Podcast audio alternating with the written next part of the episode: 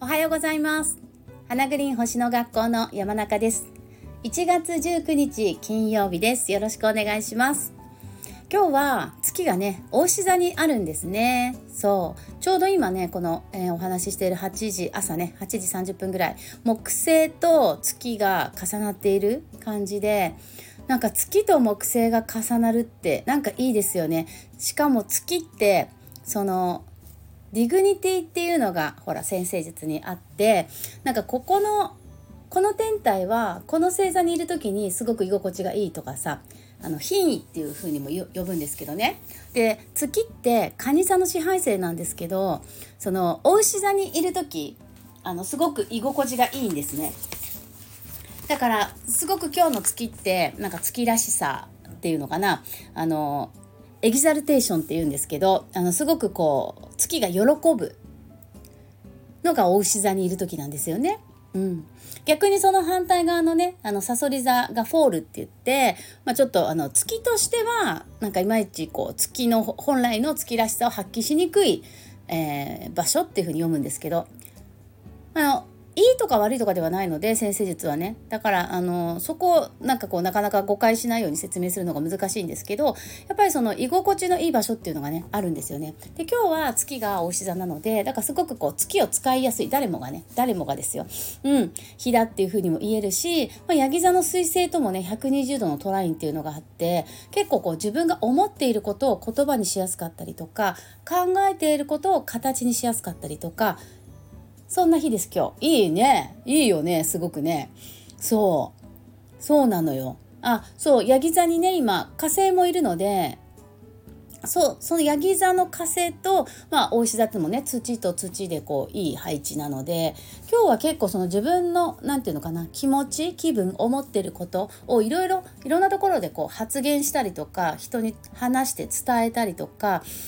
えー、まあ SNS で発信してもいいしね。そういうことをなんかどんどんやると面白いことになりそうっていうか いいことがねありそうですね。なんかね星の配置見るとね。うん。まあお牛座なんでね欲しいものを手に入れにん？手に入れに行く？みたいなテーマもあるかなとも思うんですけど美味しいもの食べたりとかさ、うん、自分がねあの何て言うかな。お花？あの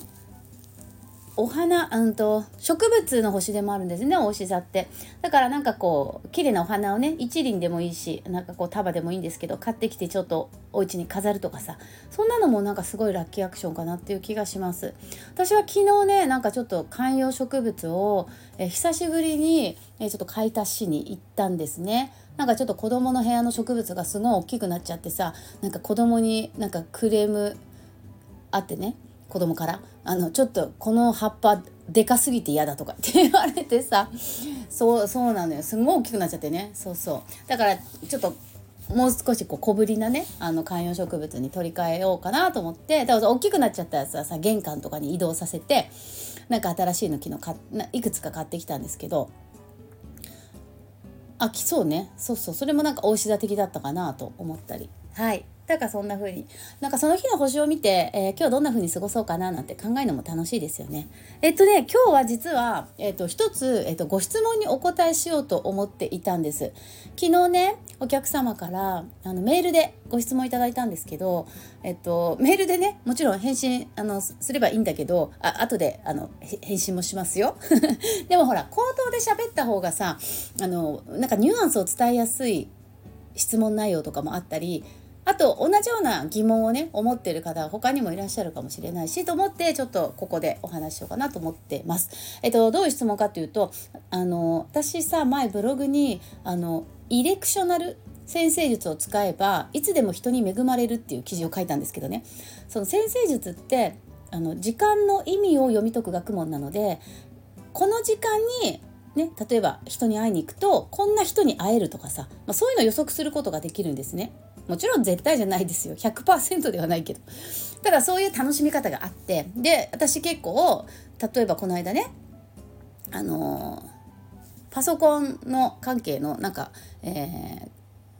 周辺機器をねあの買いたかったんだけど私パソコン詳しくないから全然何をどう買っていいのかよく分からなくてね。あもういいや電気屋さんにネットで調べたけどよく分かんないから電気屋さんに行ってあの店員さんに聞こうって思ったんですよ。例えばそういう時イレクショナル先生術を使う。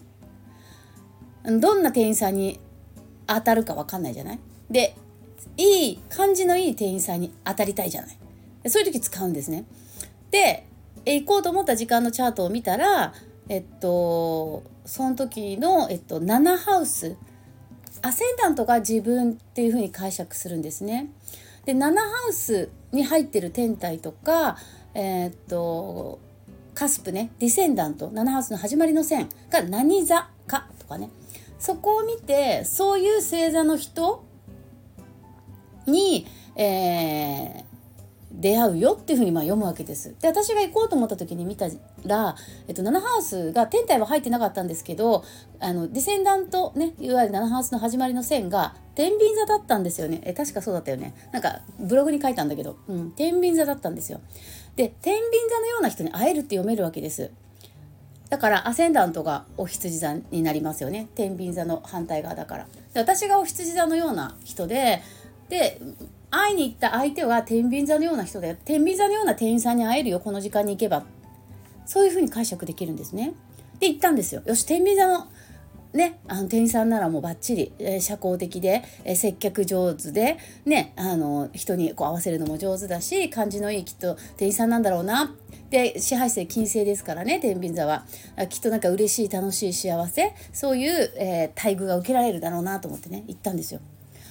そしたら案の定ですよ、まあ、店員さんってねいっぱいいるのででカウンターでこうこうこうでこういうこと聞きたいって言ったら「あちょっとお待ちください」って言われてで呼ばれてきた人がねめちゃくちゃ天秤座のような人でした。誕生日聞きたかったけどね。めちゃくちゃ感じよくて私がこうこうでこうでって言ったら「あじゃあこれがいいんじゃないですかね」って言って。で A と B の商品で迷った時もあでもお客様のねお考えだとこうこうこうなんで僕はこっちがお客様には合ってるかなっていう気がします。って本当にこう全く嫌な気持ちにさせないっていうか逆よね。すごくいい気持ちいい気持ちって変だけどあのすごく感じのいい店員さんでした。で私しょっちゅうイレクショナルって使うんですね。例えば歯医者に行くえー、っと鈴木歯科っていうとこに行ってるんですけど先生はいつも同じなわけよ、ね、鈴木先生なわけ。でもその何月何日何時何分行く時間によってその日の先生の気分が違ったりとかさその日の先生の対応が違ったりとかするって先生術的には考えるわけ。例えば行こうと思って、ね、予約取る時に7ハウスに火星が入ってたりするとさもしかしたら今日鈴木先生すごいイライラしてるかもしれないしね。すごく忙しくて。なんかちょっとどっか怪我してるかもしれないしね。わかんないけどさ。まあそういうふうに読めるわけ。だからうーんなんだろう。例えば美容院に行くとかさ。そういう時にも7ハウスが相手になるのでいつも行く、えっと、私が行ってる美容師さん佐々木さんっていうんですけど男の人なんだけど、まあ、佐々木さんは佐々木さんで変わらないんだけどその予約の時間によってあ今日こういう会話になりそうだなとかね。あ今日佐々木さんこういう調子っぽいなとか。えー、予想できるわけです。だからその星を見てある程度時間を調整できる予定ってありますよね。その私のパソコン電気屋さんもそうだけど。別にこの日この時間に行かなきゃいけないってわけじゃないから。でそうやって選べる美容院とかも歯医者とかもそうだと思うんだけどある程度自分でこう私人間ドックなんかもそうです。別にこの日この時間に行かなきゃいけないわけじゃないからあるいくつかの選択肢の中でその時間選ぶ。私ね受験の時にもねあの長男が受験の時に、え私立をね、えー、公立第一希望だったんだけど、えー、併願で私立受ける時に内心がねちょっと足りなかったんですよ。一つ1。で中学校に言うと、えー、1足りないものはもう受けられないって感じだったのね。でイレクショナルを使ってさあの高校の学校説明会に行く時に個別相談っていうのがあったのね枠がね。でそれを、まあ、たくさん枠があったのでエレクショナルで見てあこの時間もうどんな配置だったか忘れちゃったけどさこの時間に行けばきっといい対応をしてもらえるなっていう時間を選んで行ったんですよ。そしたらさ本当に優しい何て言うんだろうお母さんみたいなね先生があの私と長男の担当の先生でで実は私立で野球やるんだったらこの学校でやりたいって言っていてみたいな話をしてねでも内心が1足りないんですみたいに言ったらそしたらさその場でねそれこそ野球部の顧問の先生に連絡取ってくれて OK ですよ。1足りなくても OK うん。だからさええー、と思ってね、まあ、イレクショナルのおかげなのか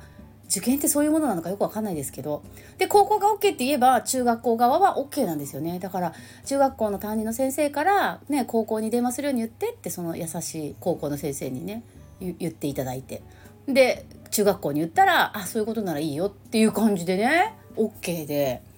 内定ですよ。だから本当にさなんか時間に意味があるって考えるイレクショナル先生術って本当使えるんですよね。日々の日常の中で。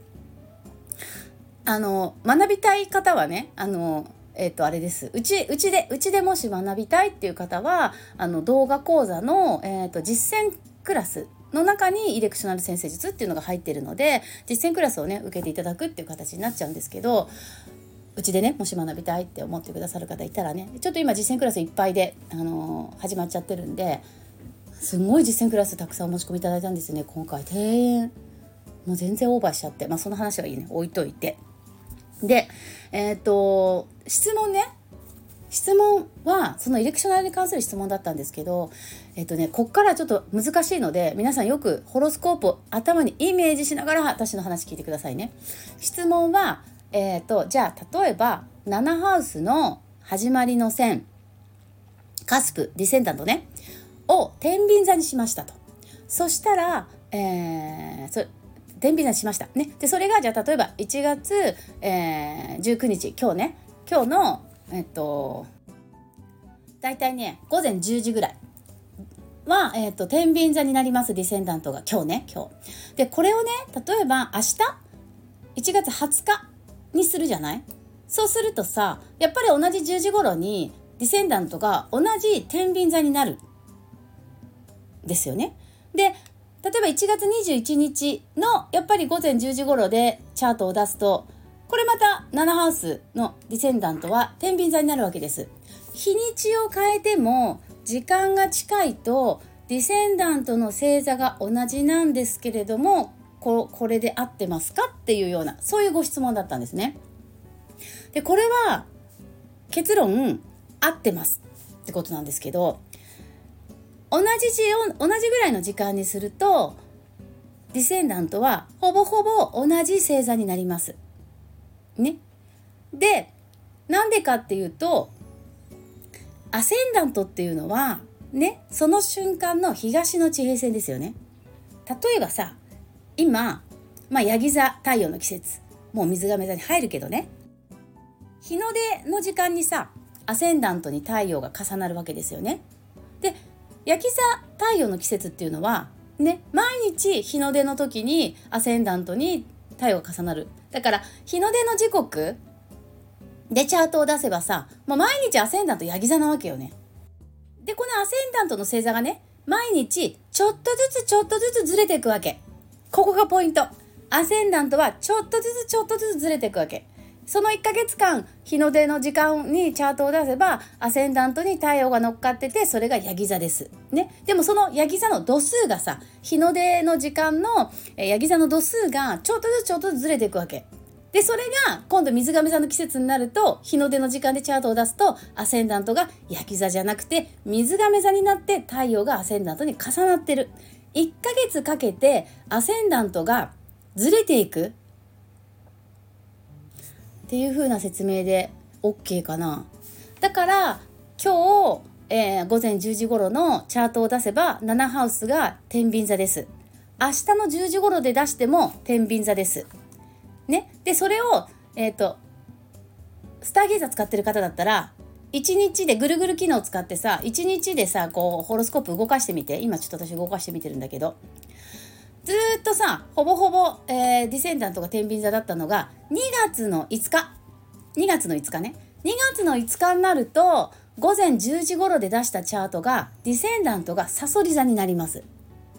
そういうことなのよ。だからちょっとずつこっからまたさしばらくさえー、2月5日でも2月6日でも2月7日でも8日でも9日でも10時ぐらいのチャート出すとずっとサソリ座なわけ。ディセンダントがね。でも度数がちょっとずつずれるわけ。で、今度次にディセンダントがサソリ座の次の伊手座に変わるのが2月の29日です。2月の29日になると、アセンダントが双子座になって、ディセンダントが、えー、伊手座になります。でこっからまた1ヶ月ぐらいえー、ディセンダントはずっといて座っていうねえー、こんな説明で大丈夫かな？これをさメールで書くって結構なかなか難しいなと思って。そう。なので同じような時間に出せば翌日も翌々日もディセンダントの星座が天秤座だったら天秤座。サソリ座だったらサソリ座。同じ星座になるっていうのは、まあ、当然のことというかそれで合ってます。だけど度数がちょっとずつずれてって1ヶ月で次の星座になっていくよってことね。アセンダントの日の出の星座でイメージすると分かりやすいかなと思ってちょっと説明したんだけど逆逆にややこしくなったかな？大丈夫かな？はい。ということでそんな質問いただいたんでまたねあの皆さんから頂いた質問とかもシェアしたいなと思ったりもしてます。ちょっと長くなっちゃってごめんなさい。明日はえっ、ー、と1月20日土曜日夜9時から、えー、秘密のビジネス会議、ビジネスじゃないけどね、秘密の、えー、会議開催します、えー、本当にたくさんのお申し込みいただいてめちゃくちゃ嬉しいです。どんな会になるのかね、えちょっと想像つかないんですけど、え参加してくださった皆さんたちと、え楽しい時間を過ごしたいなと思っています。はい。ということで、また来週かな。はい。来週月曜日お送りします。ごめんね。マナカードできなくなっちゃった。えでも気になる？ちょっと待って。じゃあ急いでやろうか。急いでやってどうなんだろう。ママラホエが出ました。今日は自分を大切にしてください。自分ファーストでね。えー、周りのこと、人のこと気にしない。ね。自分が、えー、自分を第一優先に過ごすといい日です。自分がやりたいことやって、自分が食べたいもの食べて、大志座の月の日だしね。はい。素敵な一日お過ごしください。今週もありがとうございました。ではまた来週。じゃあね